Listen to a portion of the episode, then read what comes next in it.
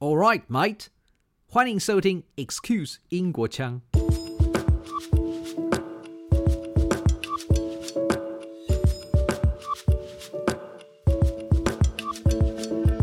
a man can do, and I mean, when I say man, of course, a man, woman, whatever your, your identity, a man can do only what a man can do, right? We are human. We are constrained by what we can do. So a man can do only what a man can do. But if he does it, he can sleep at night and he can do it again the next day. If you do that and you do it every day, the little bit that you can do as a human being, then the world will indeed be a better place. One doesn't necessarily have to shout to get his or her point across, especially as a videographer.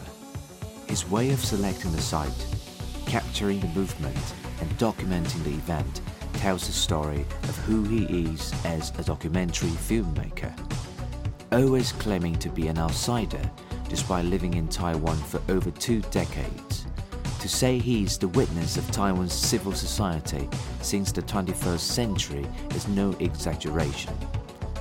Toby Openshaw is that apparently foreign looking man at the scene of historic events in Taiwan.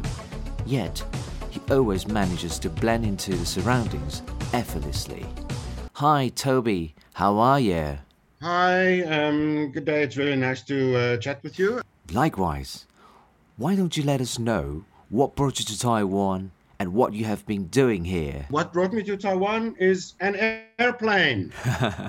but uh, yeah, no, I was, uh, I'm from South Africa and I've been in Taiwan for 23 years. So I came here in 1998. Um, and at that time, the situation in South Africa was pretty bad in terms of the economy. Crime was was very high, and so um, I, you know, followed friends of mine who came to Taiwan and told me there are wonderful opportunities here uh, to to live and work in a safe environment, and uh, and so we we came over. And how did you end up deciding to settle here? Yeah, so uh, you know, we first thought we'll see how long we we decide to stay, but I pretty soon decided that this was going to be uh, my home, you know, and so I started uh, out as most people do, teaching English at a kindergarten, um, but I quickly realized that that wasn't really for me you know i'm too old for this you know.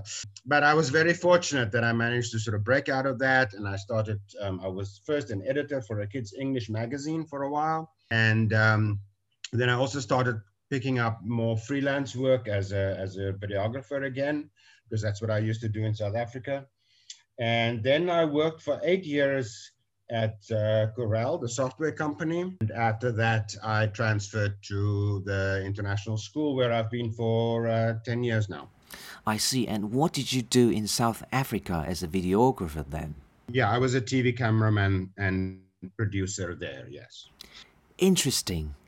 And how do you allocate your time now in Taiwan? Yes, so so you know I have a day job which which uh, brings in the money to live off, and so then in my free time I do documentary projects. So I'm, I'm very fortunate that I can do these kind of projects that are really just about passion projects. They're not don't pay money, but uh, documenting uh, interesting topics around Taiwan.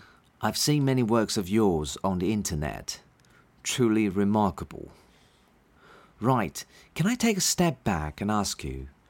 From apartheid in South Africa to sunflower movement in Taiwan, how did you become a documentary filmmaker, and why particularly are you involved in documenting social changes? Right. So, um, well, I I got into firstly wildlife um, filming in Namibia actually because I lived there for six years, and so I got the opportunity to go and shoot uh, some wildlife stuff.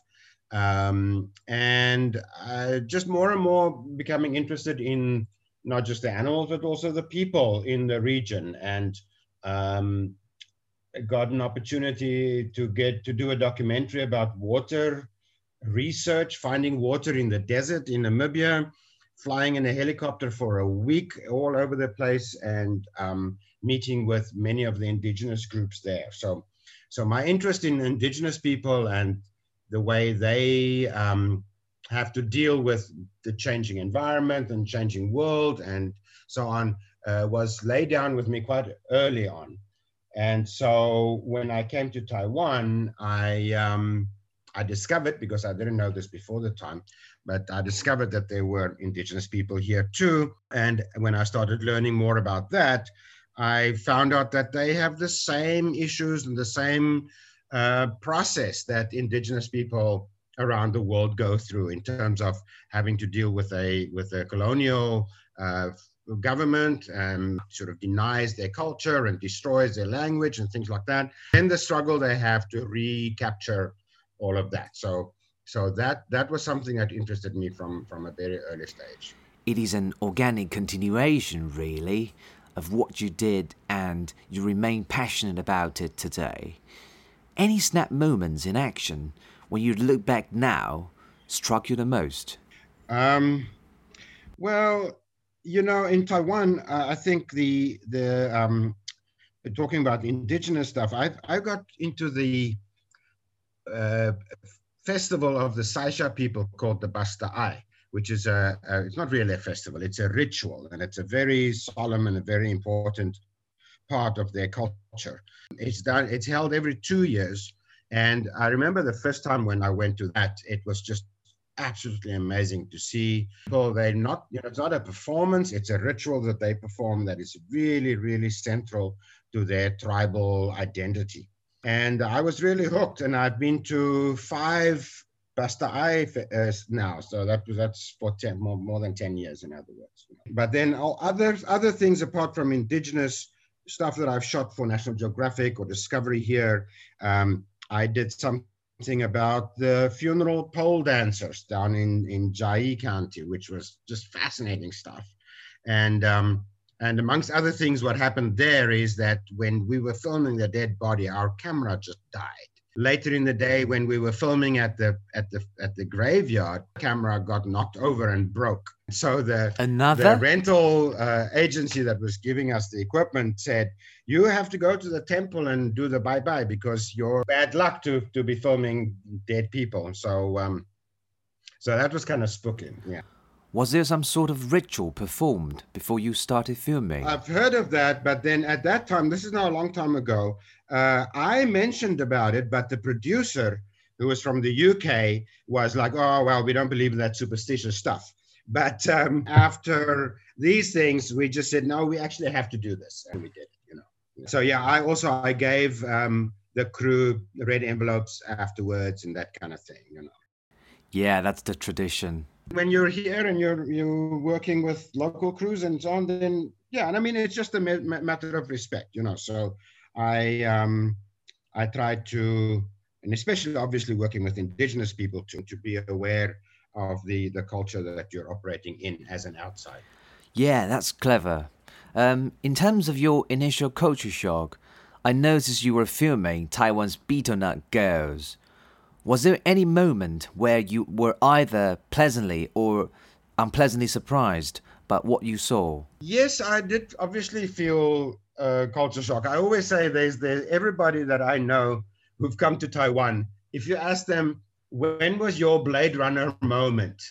They only need to think for a minute and they can come up with an answer. It was like literally the second day I arrived, I was in Taoyuan with my friends who had brought me here and we were standing there in the middle of the of the, the center of the city uh, and there was just a crowd of people and there were all these neon signs flickering and there was a big screen with somebody's face on it going on and there were these little trucks blue trucks driving tofu or whatever it was going wah, wee, wah, wah, and it's just noisy and there's this gentle rain and i stood there and i said i'm in blade runner. So uh, so and, and and as i say everybody i know who came here will will recount their blade runner moment after a while you know i just started figuring out okay well this is how they do this this is how they, they do that. And i really liked the fact that people were friendly where people cared for the society um, people you know made space for each other. So so it was uh, it was not in that in that sense it was not a difficult transition for me. What was difficult was the language. And so especially for the first few years um, getting things done like a car registration or getting a phone installed in the house or whatever, all of those things were often huge frustrations. But again, over time, uh, that became easier. And also, Taiwan has definitely become much more um, English friendly, shall we say, over the last 20, 20 odd years. Let's talk about Taiwan from the outside. You've also contributed to the international media outlets such as France 24, the BBC, Discovery, National Geographic, and the likes. What type of Taiwan's news are they more inclined to cover as far as you're concerned? What I found in the beginning, and it was really frustrating in the previous years, was that people were not interested in Taiwan being Taiwan. They were interested in the odd and the strange and the weird stuff. So um, the Betelnut Beauties, for instance, which I spent more than 10 years uncovering, um, was you know a somewhat titillating subject. Then they were interested in things like I mentioned the funeral pole dancers, or how they make stinky tofu, things like that. So even with the sunflowers, it was very hard to to convince people that the story here was not about police violence. They all just said to me, "We want shots of police violence. If you have shots of police violence or clashes, that's what we'll buy." And I kept on saying that's not the story here. The story is that there is no violence. The story is that they're doing this peacefully. The same with uh, typhoons. I, I, I sometimes cover uh, the more serious typhoons for the Weather Channel in the US. They always, they just want to have this shots of destruction and wind and water. And I say, no, let's do something about the recovery because, you know, in um, about six years ago now was Typhoon Soudelor, which completely trashed um, Wulai, the indigenous village outside of Taipei. And, um, and the story there for, for me was about how the locals there just got together, you know, rolled up their sleeves and started digging themselves out of the mud. It took me a, a lot of um, work, but eventually the Weather Channel agreed to, to air a one minute segment, the recovery in Wulai, you know. But nowadays, I have to say, Taiwan has come on the map and people are recognizing and realizing that Taiwan is a beacon of democracy. A few years ago, I did a thing for ABC TV in Australia where it was broadcast, which was about the, the anti uh, Hong Kong protests, uh, or the pro Hong Kong protests. They came here and we shot something and they actually broadcast it on the CCP uh, birthday um, this thing about democracy in Taiwan. We talked about protests, we talk, protesters, we talked to um, activists, we talked to people who've been in Taiwan a long time, blah, blah, blah. So um, more and more people are recognizing now that Taiwan is a story worthy in itself. And I'm very, very happy to see that. It's fair to say you've witnessed the transition of international media's way of seeing of Taiwan from looking for the sensational, from just an exotic Asian country, to reporting how Taiwan sets an example in democracy or things like that to the world. Absolutely. It's wonderful. It's wonderful, and it's a privilege to be a part of that process. Absolutely amazing. From 1998 till today, that's 23 years. And your endeavor continues. Yeah, Chen Shui-bian had just become president when I came here. So I saw and filmed um, Lee Teng-hui, Chen Shui-bian, um, then Ma Ying-jeou, uh, met him several times, and now uh, Tsai Ing-wen. So, so I've I've gone through several presidents already, and I've seen the way that their policies have impacted Taiwan. You know. You spoke of Ma Ying-jeou, and once you filmed his interview with The Economist in a heat of sunflower movement. To the best of your recollection, could you bring us back to that scene, that tense atmosphere?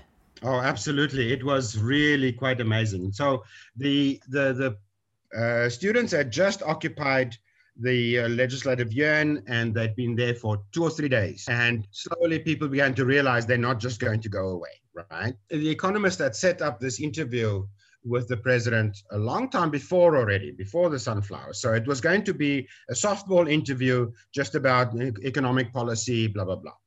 And um, so before we went in, you know, we were talking about so are we how much are we going to talk about this new development and, and everything? uh, how much are we going to stick to the script because the president's yeah. office demands the question the questions in advance, you know. So we we were ushered into the room. His um, uh, staff and his translator were there, and he came in and he sat down and he was incredibly stiff. You could see he was really, really, really uncomfortable.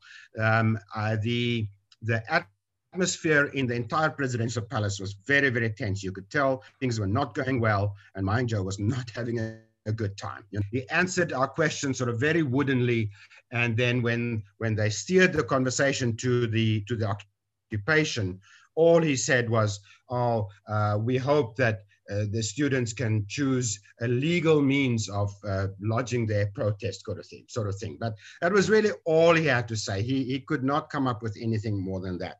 So um, it was uh, really a fascinating time uh, to see the sort of inner workings of, uh, of, a, of, a, of a presidential office in crisis. As a man behind a camera, especially being part of this historic event, did you feel particularly touched by this student movement?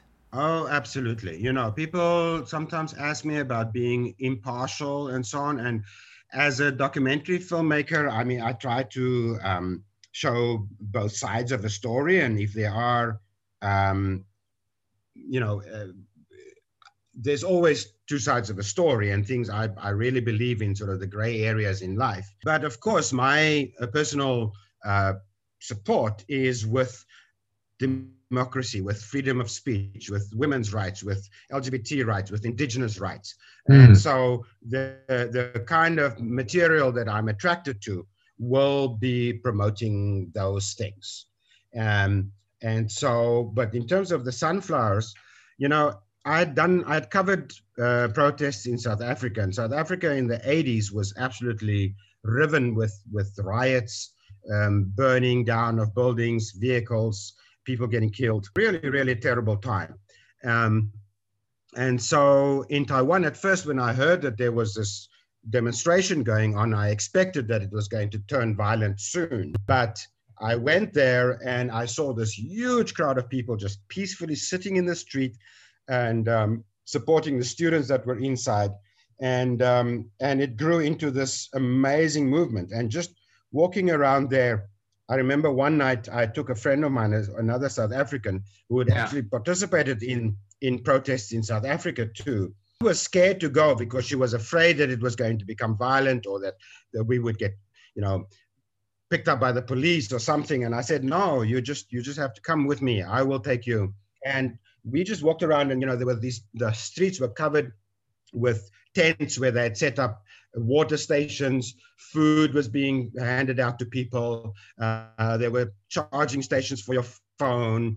In the first few days, because there were so many people with their phones, there was no uh, cell phone coverage. So, you know, several of the phone companies pulled in trucks with masts and just blanketed the area with free Wi-Fi.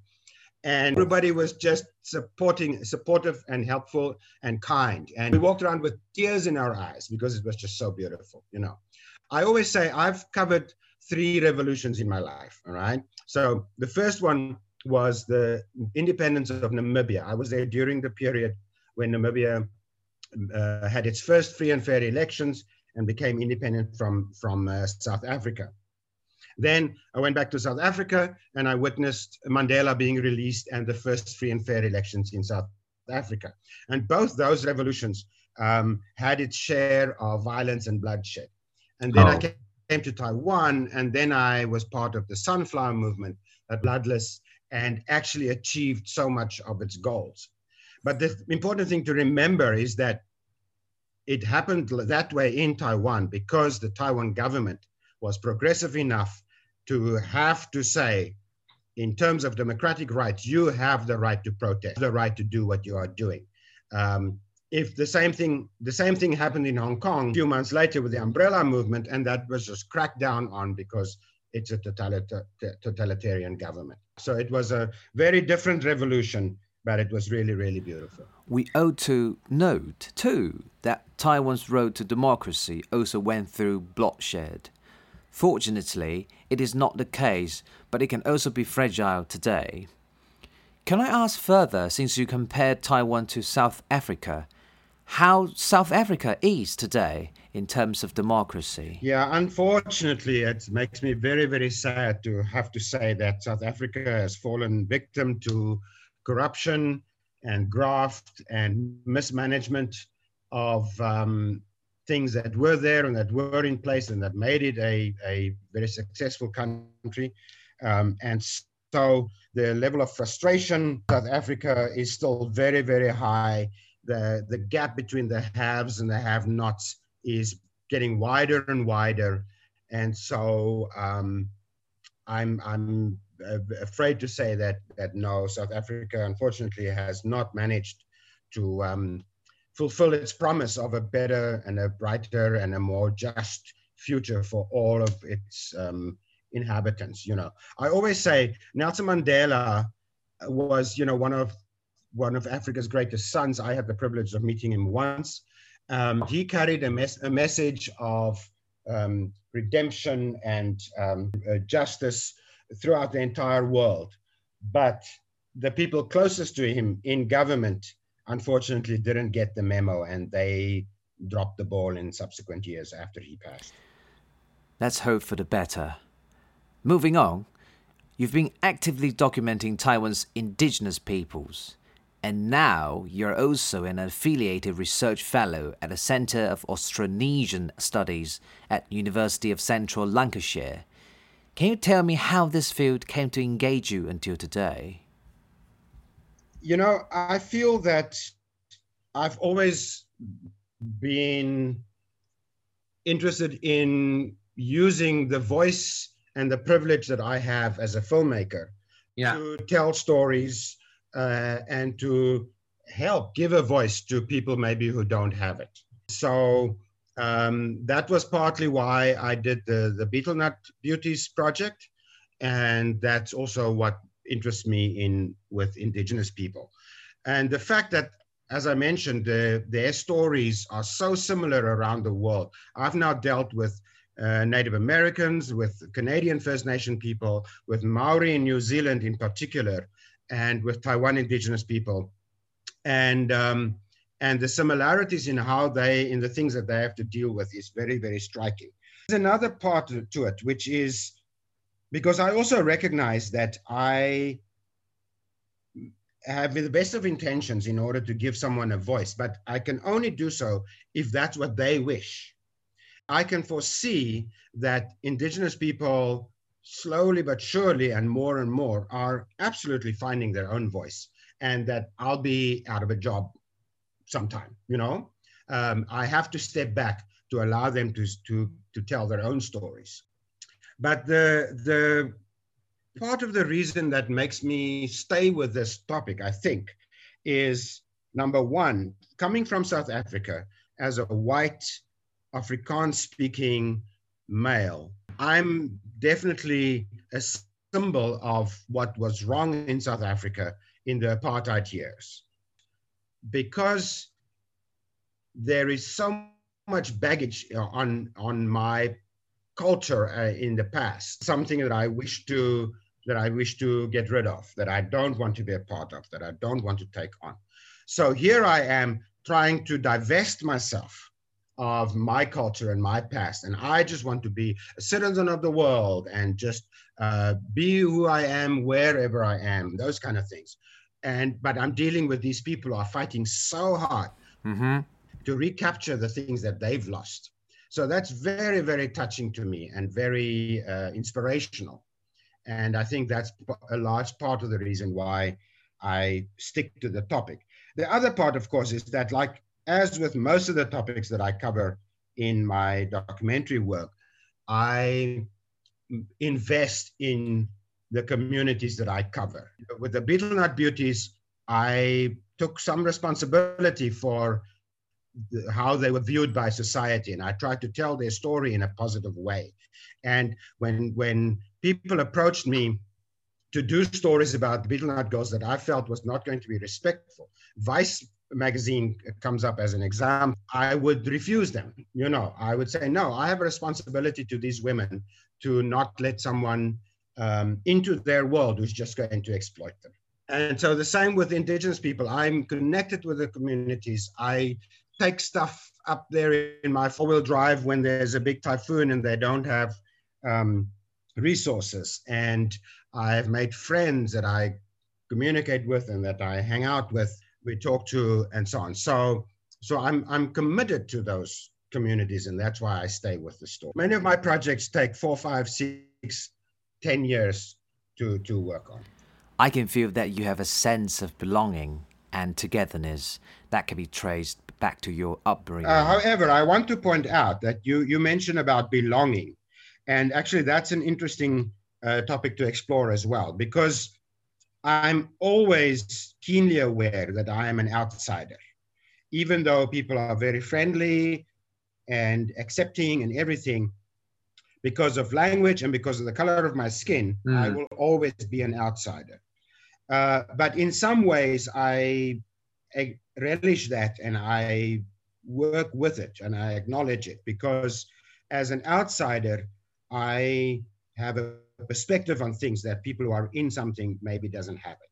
Since I started five years ago uh, on a project about the apology that President Tsai Ing-wen had made to the indigenous people in Taiwan.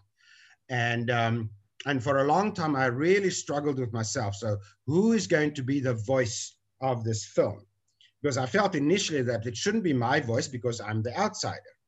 But everybody that I, re, re, that I had in mind for being the narrator, being the, the, the guide through the film, I discovered all of those people have their own agendas and have their, their own factions of people that support them and people who don't support them.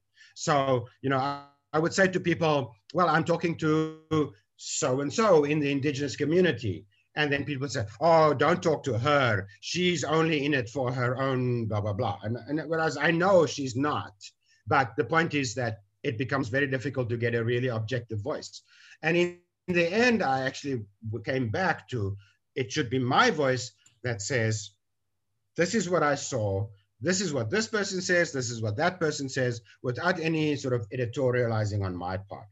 Uh, also, like when I'm working with the Betel Beauties, I take a translator with me, a female Taiwanese. So she sits, sits and chats with the, with the girls and they yakety yak about nails and clothes and what have you.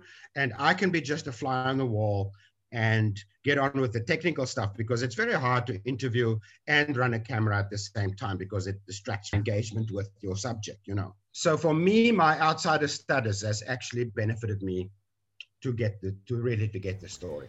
Do you occasionally feel loco because come on, 23 years is long enough to be one. Well, you know, I often, when I take people around to go and see places and things in Taiwan, even local people say, wow, I never knew this place existed, never had this experience before. Uh, you're more Taiwanese than I am. So I get that a lot. And that's flattering, but it's only it's only on the surface. So yes, I do feel that I understand a lot about Taiwan. I also know very well that when anybody says, I know Taiwan very well in and out, they are um, fooling themselves because Taiwan, and that is why I'm so interested in. That's why I love it here. Is because there's so many layers of different people. You know, even still today, the the the attitude of people who are descended from Waishengren, who came here in the in the 50s, and those who were Taiwanese before that time, and the way they conduct themselves, the way they talk about Taiwan, language they speak, those are all different. And so I find that richness in Taiwan absolutely fascinating. Indeed, variety is the spice of life. And to be honest, it's quite hard now to define who Taiwanese really is because, you know, we could be all hybrids, don't you think? Well, I mean, the indigenous Taiwanese have the most claim to being real Taiwanese. Geographically, perhaps? Well, I mean, that's interesting when you say geographically, because theoretically, we should say culturally that they are the true Taiwanese, and anything that came after mm. is a colonial construct. So there are many people who will not like that and won't agree with it. Um, but I think there's an argument to be made. Uh, because again, remember the history is written by the victors, right? Taiwan history is written by Han colonizers. So that's why people believe that Taiwan culture is temples and zongzi and um, big naija and those kind of things. Yeah. And it's fine. You know, you've earned the right to have those cultural items too. As I always say, when we talk about South Africa, there are many people in South Africa who look at my white face and say, You don't belong here. But I can say my earliest ancestor that I tracked down in the South African archives was a William Openshaw who was there in 1736. So, so does 300 years of history not give me some right to claim South Africa as my own, as my home? You know, I believe it does. Um, and so these questions, and they're always just questions with no answers, um, are to be asked everywhere in the world, whether it's in America, in Canada, New Zealand, Australia, everywhere. The, the, the one place where I feel, I feel I belong more than most is in the UK. How come? Uh, well, because I don't feel that that that I or my you know pale brothers have so directly taken anybody's land away from them. But but the whole issue about land and who owns what and what uh, and what is just and what is unjust. So it's a debate that can go on and on, you know, because um, borders are drawn by warfare. The entire Europe is drawn by warfare. So you know the Czech Republic uh, that was Czechoslovakia before, and you know uh, the whole of the, the, the Second World War. Just redrew all the maps. So are we now to say that we have to go back and give all that land back to the previous owners?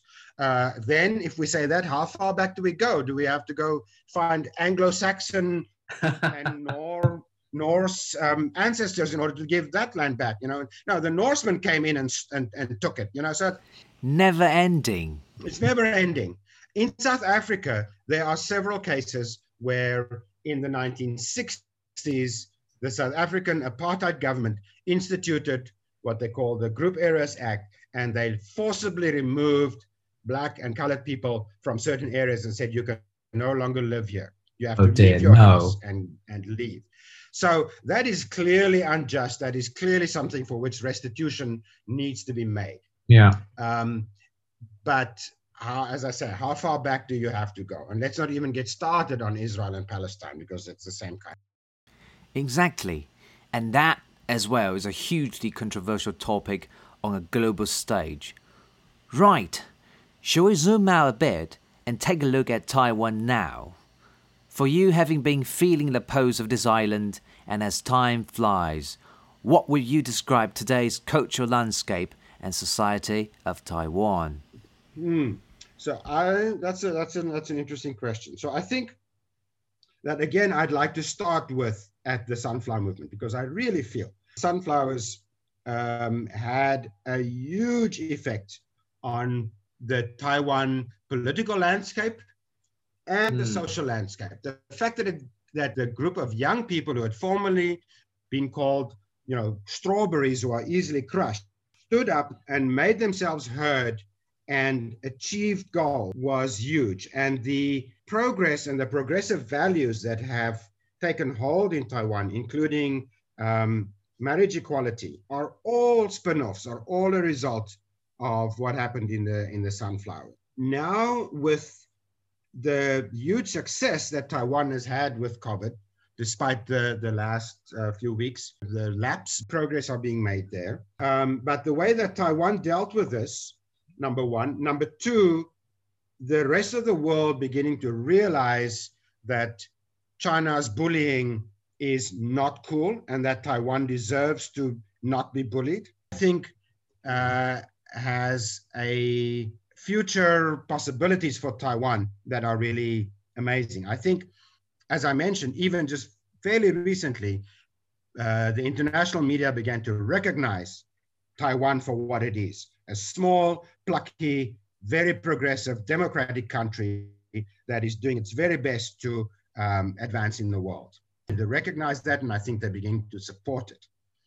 Um, I do feel that we are moving into a period where uh, a dangerous event from China may may happen uh, because China finds itself against the wall, and we know that a dangerous animal, when it's got its back against the wall, will often lash out, even if it's against its even if it's against its own interest. So I do believe that that is dangerous, and, and I sincerely hope that we don't go from COVID to just an, another crisis and an even more deadly crisis.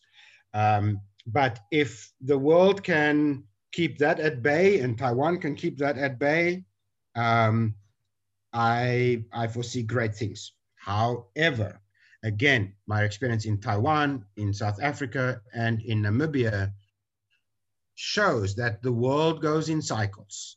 Um, in South Africa, going back to the British occupation after the Dutch came to South Africa, British occupied, forced everybody to learn English, and there was a revolt because of that.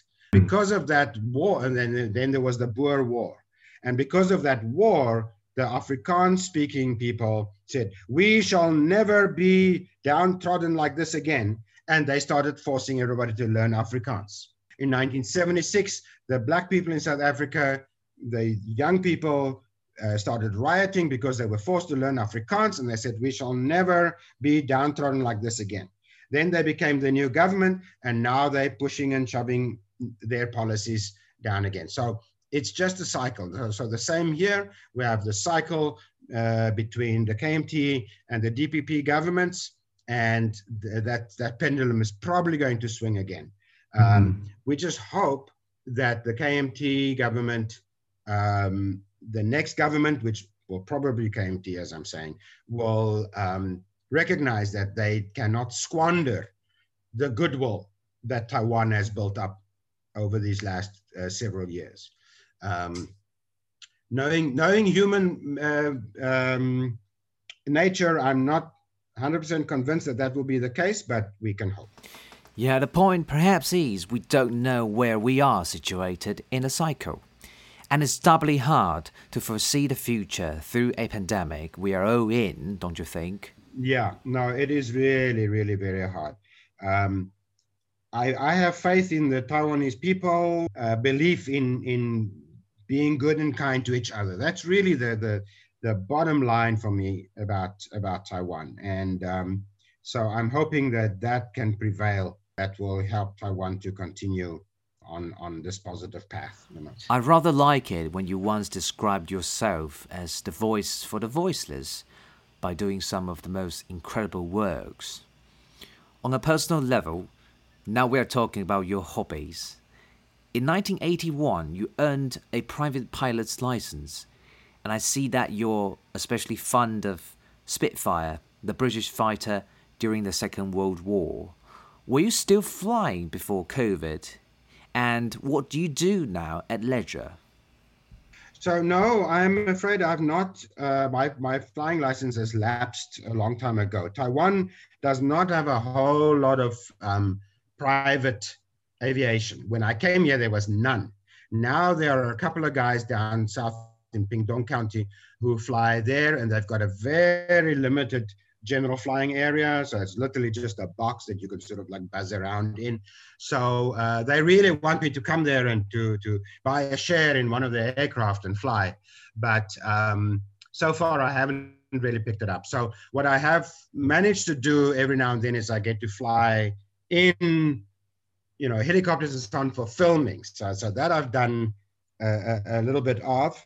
But um, but no, I'm afraid even though I got my pilot's license before my driving license when I was a kid, I've not been able to, to continue with the actual flying, but I'm still very much interested in aviation and especially as you mentioned the, the warbirds from the second world war the spitfire in particular so in 2017 i was very fortunate to go to uh, duxford the former world war ii air force base in the uk and attend the Flying Legends Air Show, which is, was the biggest war warbird air show in the world. They had 12 Spitfires, original Spitfires flying there. It was amazing. Um, and um, I was going to go again, but then COVID came around. But I'm definitely hoping that next year, uh, for my 60th birthday, I'm going Oh. to go and fly next to a Spitfire. There are there are um, opportunities where you pay, you know, a certain amount of money, and you get to fly in an airplane. And Spitfire comes and flies next to you, and you can take photos of it. So that'll be a fantastic experience, and I'm looking forward to that. That will be truly a once in a lifetime experience, sounding just incredibly surreal to fly side by side a Spitfire. I'm also curious about how you spend your leisure time now. You know, leisure is when I do the documentary stuff and so on. So, uh, being an affiliated research fellow with uh, at UCLAN, uh, I have some research projects to work on. The two major topics in Taiwan is indigenous people and climate change. Okay. Um, and so I'm uh, doing an interview probably tomorrow uh, via Skype uh, or, or, or Zoom. I was going to drive to the mountains, but now we have to do it electronically. Now I'm doing an interview with someone about the famous myth of the two suns that the, the, the hunter shot down one with his arrow and that became the moon because the earth was too hot with the two suns. And we're sort of doing a project where we are um, connecting that myth with the with climate change as it's happening now and we recognize that indigenous people around the world developed re- uh, resilience against uh, climate disasters and natural disasters and so on so this is going to be an, an, a chapter in a book uh, dealing with climate resilience myth and climate change Before we go, Toby, can I invite you to share with the audience what values in life you embrace? And we can think about ourselves. saying things like let's be kind to each other is very trite right? And it's sort of like yeah yeah. But i mean when we look at things like on social media and so on it really has become so toxic uh, uh, and the world has become so polarized. Uh, people have completely forgotten the value and the joy that comes from being kind to each other. So you know, so so the first thing I'd like to say is, and again, I'm sorry this is not terribly original, but just that idea of if you've got to be, if you've got to choose between being kind and being right, choose being kind, and then you will be right, you know. And then the other part, um, because I, I always tell people that I try to make the world a better place. You know that that's what what drives me and that that that's what everything that I take on is this going to help me today to put something into the world that's going to make it a little bit better. And often people say, "Oh, but it's impossible. The world has got so many complex problems. What can you possibly do to make it a better place?" But yes, but you can do a little thing. You can do a little thing every day. And so my favorite quote is by uh, supposedly by Dr. Albert Schweitzer, although there are some who claim that it's not him. But anyway, it goes, a man can do, and I'm, when I say man, of course, a man, woman, whatever your, your identity is, a man can do only what a man can do, right? We are human. We are constrained by what we can do. So a man can do only what a man can do. But if he does it, he can sleep at night and he can do it again the next day. If you do that and you do it every day, the little bit that you can do as a human being, then the world will indeed be a better place. Toby Openshaw, it is such an honor to have you here. Thank you very much. Thank you, thank you very much. 喜欢本集访谈的内容吗？如果你是用 Apple Podcasts 收听，欢迎你为 Excuse 英国腔评价与留言，你的鼓励是我最大的动力。也欢迎你加入 Excuse 英国腔在脸书的社团。可以直接与其他对跨文化沟通或喜欢英国的听众互动，还有机会与受访者直接的交流哦。如果你想实际支持我继续制作更多来自全球多元的访谈，也欢迎到本期介绍下的连结，请我喝杯真奶吧。感谢收听与支持。